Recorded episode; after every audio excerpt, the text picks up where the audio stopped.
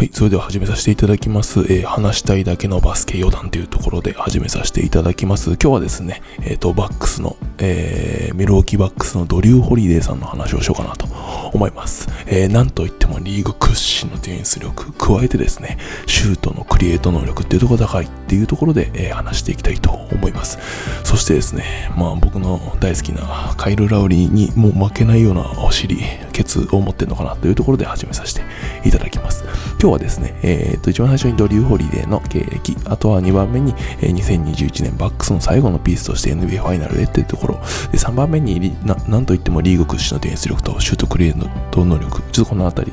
どういった能力があるのか、えー、説明していきたいと思います。で、4番目、えー、ホリデーのそういったディフェンス力を身につけるには何をすればいいのか。まず何々を知っとこうっていうところなんですけど、まあそれはおいおい話していきたいと思います。ぜひ最後まで見ていただければと思います。ではですね、ドリュー・ホリデーさんの経歴、ここもペット飛ばしていただいても構いないんですが、えー、2009年のドラフト17位でセブンティシクサーズにいたんですね。僕も知らなかったです。で、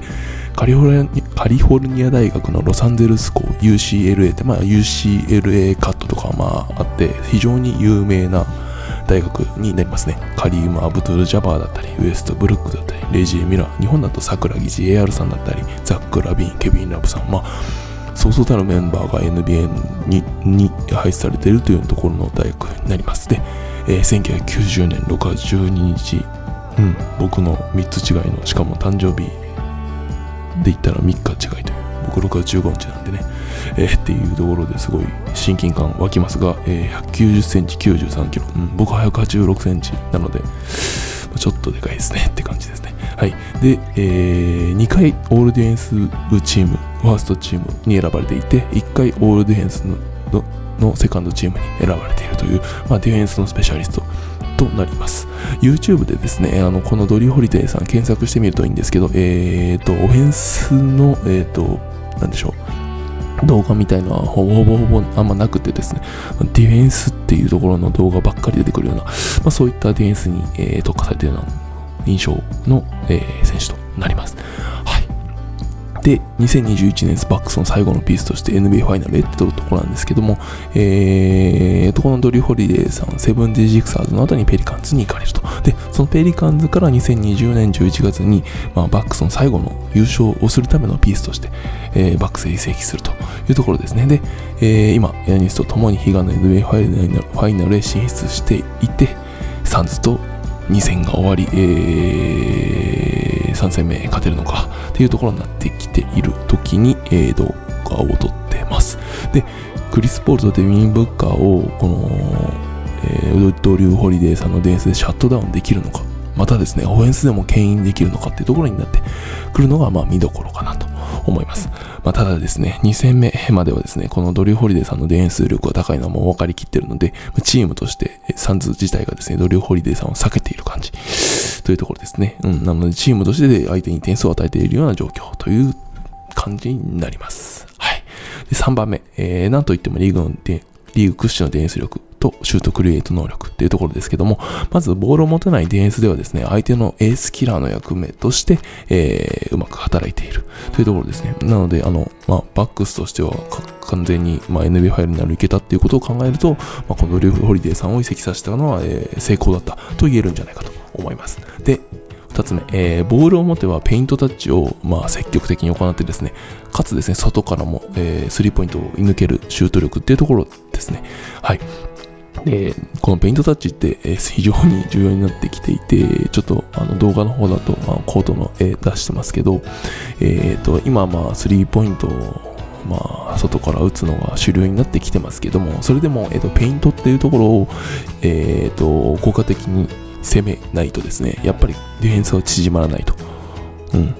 それと同様にスリーポイントを打てないとディフェンスが広がらないというところですね。なので、ペイントタッチとスリーポイントシュートっていうのは、えーと、効率よく両方ですね、やらないと、えー、両方が生きないっていうところになるので、えー、このペイントタッチ、非常に重要なスキルになってくるので、それがたとえドライブで中に行っても、えー、ボールない状態、例えばバックドアとか、ボールない状態でペイントを攻めてもいいとは思うんですけど、えー、このペイントタッチ、まあ、えー、ペイントエリア内を触るっていう意味になるので、えっ、ー、と、まあ、進出なんでしょうね。ドライブなり、ノーボールでそこにえー、行って相手に脅威を与えるようなプレーになってきますよね。なそのあたりが、まあ、このドリューホリデーさんは、えー、ドライブでそれを作り出せるというところです。まあ、日本だとペイントタッチの多さという意味では、比江島誠さんみたいな、まあ、そういった選手なのかなとは思いますが、うんうんうん。じゃあ最後に、じゃあそのホリデーさんのディフェンス力を身につけるにはっていうところです。で、まず何々を知っとこうっていうところですが、何かというとですね、えっ、ー、と、ファールの基準を知っといた方がいいかなと思っております。で、えー、ファールの基準、要は、えー、と相手にディフェンスとしてプレッシャーを与えてシュートを落とさせたり、えー、ボールの扱いをミスらせて、えー、とマイボールにするのがディフェンスとしては目的になってきますけども、えー、そういうところをやるには、まあ、ファールを吹かれて5回すぐファイルファールして退場してたら、えー、元も子もないので、なるべくファールはせずにですね、えー、かつ相手にプレッシャーを与えたいってなってくるとですね、えーと、ファールの基準は知っておかないと、えー、困ると。確実に困るというところなので、えー、ディフェンスのそのファールの基準は知っておきましょうというところです。で、今、えー、動画としてですね、ディフェンスの科学、なぜファール吹かれるのか、そんな人はシリンダーを理解しよう。えー、JBL に元 JBA ルールに基づいて紹介っていう動画を出しているので、そちらの方を見ていただければと思います。えー、今後ですね、この JBA ルールっていうか、ファールの基準って非常に厄介で、あの、いろいろあるので、あの、今後もですね、多分5回、6回ぐらいに分けて動画出していくと思うんですけど、JBL のルールに基づいてですね、ファールの基準を理解していただけるといいのかなと思います。はい。で、その上で、えー、どのように守ればいいのかっていうところなんですが、えー、まあ、戦略の科学っていうところで、えー、やはり堅守速攻が一番勝てる。えー、堅守の3つの方法と速攻の3つのメリットっていう動画を出してるので、そのあたりで堅守の3つの方法ですね、学んでいただけると、より、え、いいのかなと、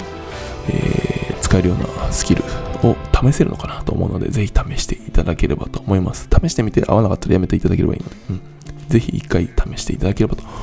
思います。はい。最後に、僕の僕バスケットシューズがすごい好きなので、えー、このドリューホリデーさん何履いてんのかなって見て、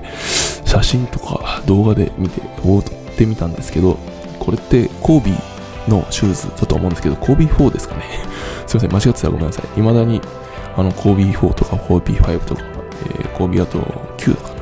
とか非常に人気あると思うんですけども、それを履かれているというところですね。うん。僕自身はですね、あの、このコービーのシューズ非常に好きで、僕はコービーの11が大好きなんですけど、まあ、皆さんもなんか好きなシューズがあったら教えていただければと思います。あとですね、あの、僕、このドリホリで履いてるシューズ間違えてたら指摘していただければと思います。じゃあ、えー、今日はこれで終わりになります。お付き合いいただきありがとうございました。えっ、ー、とですね、いいね、お気に登録もししていただければ非常に喜ぶので、ぜひお願いします。それではありがとうございました。失礼します。